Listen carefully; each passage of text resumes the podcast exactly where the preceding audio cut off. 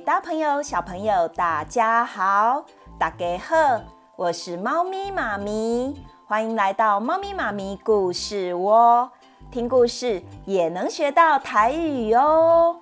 小朋友，在这一段长时间以来，大家开始戴口罩、挂翠安，对全世界造成相当大的影响，是人类历史上大规模流行病之一。到现在即将迈入第三年的这个病毒，叫做严重特殊传染性肺炎新型冠状病毒。科学家曾经推测，这个病毒的宿主可能是蝙蝠、亚伯，但是这只是个推测，还没有科学根据可以证明。因为目前确诊的已知案例中，没有一例是经由蝙蝠传染而确诊的。今天，猫咪妈咪就要来跟小朋友介绍蝙蝠。猫咪妈咪，猫咪妈咪，我也要听。大家好，我是小喵喵。小喵喵，你来啦，那你跟小朋友打招呼吧。小朋友好，我是小喵喵。今天我也要一起来听猫咪妈咪介绍蝙蝠。猫咪妈咪，既然蝙蝠推测它可能是病毒的宿主，那台湾也有蝙蝠，会不会传染给我们呢？哇，小喵喵的问题，相信很多人都会有一样的疑问。猫咪妈咪就来告诉你们。全世界的蝙蝠种类有一千多种，而在台湾的蝙蝠，在农委会近年的监测下，从台湾蝙蝠的体内从来没有发现狂犬病毒以及人畜共通的冠状病毒哦，所以大家不用担心。猫咪妈咪，那我告诉你哦，说到蝙蝠，我就会想到恐怖的吸血鬼耶，或是蝙蝠侠。小喵喵，你的想象力真是太有趣了。猫咪妈咪告诉你们，其实，在台湾的传统，蝙蝠原本是福气的象征哦，因为蝙蝠的“福”跟福气的“福”。虽然不一样的字，但是音是一样的。而且有时候在有些寺庙还会看到蝙蝠的图腾呢。哇，那猫咪妈咪可以请你再告诉我多一点有关蝙蝠的故事吗？没有问题。蝙蝠亚伯，它属于夜行性动物。通常会在清晨或傍晚外出觅食。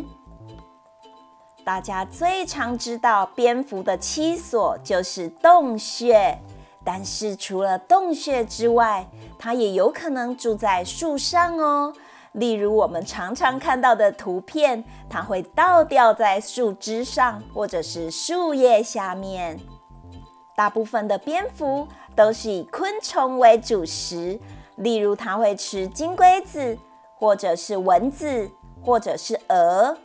虽然我们无法跟在蝙蝠身边观察它们到底吃了什么，但是只要透过研究蝙蝠的便便，就可以大概知道喽。因为有时候在蝙蝠的大便里面会发现昆虫的翅膀碎片。猫咪妈咪。而且我觉得蝙蝠长得非常像老鼠哎。蝙蝠跟老鼠、鸟气都属于胎生的哺乳动物，也就是一出生就是一只蝙蝠宝宝，不是从蛋里孵出来的。它们同时也一样靠着吃妈妈的奶水长大。蝙蝠爸爸妈妈一年大多生一只。也有生两到三只的，像是东亚家蝠和高头蝠。国外有些品种会生四到五只，但这是特例哦。它的繁殖能力不如大家想象中的这么好呢。所以在蝙蝠的繁殖季节，更要避免打扰它们哦，因为它们其实是很珍贵的呢。妈咪，妈咪，傍晚的时候，有时候我会观察到有动物在天空飞行，我会以为那是小鸟，可是爸爸妈妈说那也有可能是蝙蝠，请问我应该怎么判断呢？如果你所在的地方有一些微光线，那么小朋友，你就可以仔细看看它的翅膀飞翼的地方是不是半透明的。如果是半透明的，那么就是蝙蝠哦。如果飞翼是不透明的，那则是鸟类。另外一个判断技巧就是观察它的飞行方式。通常蝙蝠的飞行方式常常会出现急转弯，而且不断地拍动飞翼；而鸟类的飞行路线多呈现弧形的飞行，偶尔会以滑翔，就是没有拍动翅膀的方式在空中移动。妈咪，妈咪。那你刚刚说蝙蝠会吃昆虫，像金龟子还有蚊子，那它对农业是不是有贡献呢？没错，蝙蝠其实对农业有很大的贡献哦，就是因为它会吃蚊子或是农业害虫。有些品种的蝙蝠啊，它还会帮助植物来散播种子及花粉。对环境有很大的帮助呢！哇，猫咪妈咪，这样蝙蝠听起来其实好可爱哦。那我在哪边还可以多了解蝙蝠一点？或是有没有它的标本可以看呢？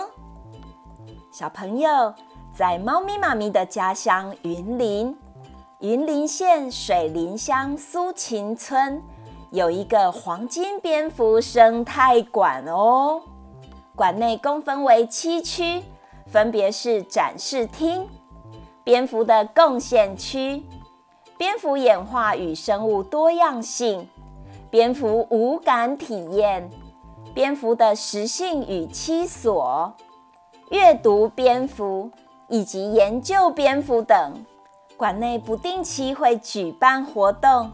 所以，如果爸爸妈妈有机会带你们到云林，也可以去参观或是预约导览，可以了解更多亚伯的知识哦。哇，谢谢猫咪妈咪，今天听你这样讲，我更喜欢蝙蝠了，不会再说它是吸血鬼了啦。哈哈哈哈哈。是啊。在台湾并没有吸血蝙蝠哦，而且健康的蝙蝠通常不会主动攻击人类。所以小朋友如果看到在天上飞的，或是在休息中的，或是不小心掉在地上的蝙蝠，都用眼睛去观察它们就好了，避免接触它们，可以保护自己，也可以保护蝙蝠哦。小蝙蝠会很感谢小朋友。猫咪妈咪的故事说完了，要跟小朋友说再见喽！喵喵喵，各位小朋友，拜拜。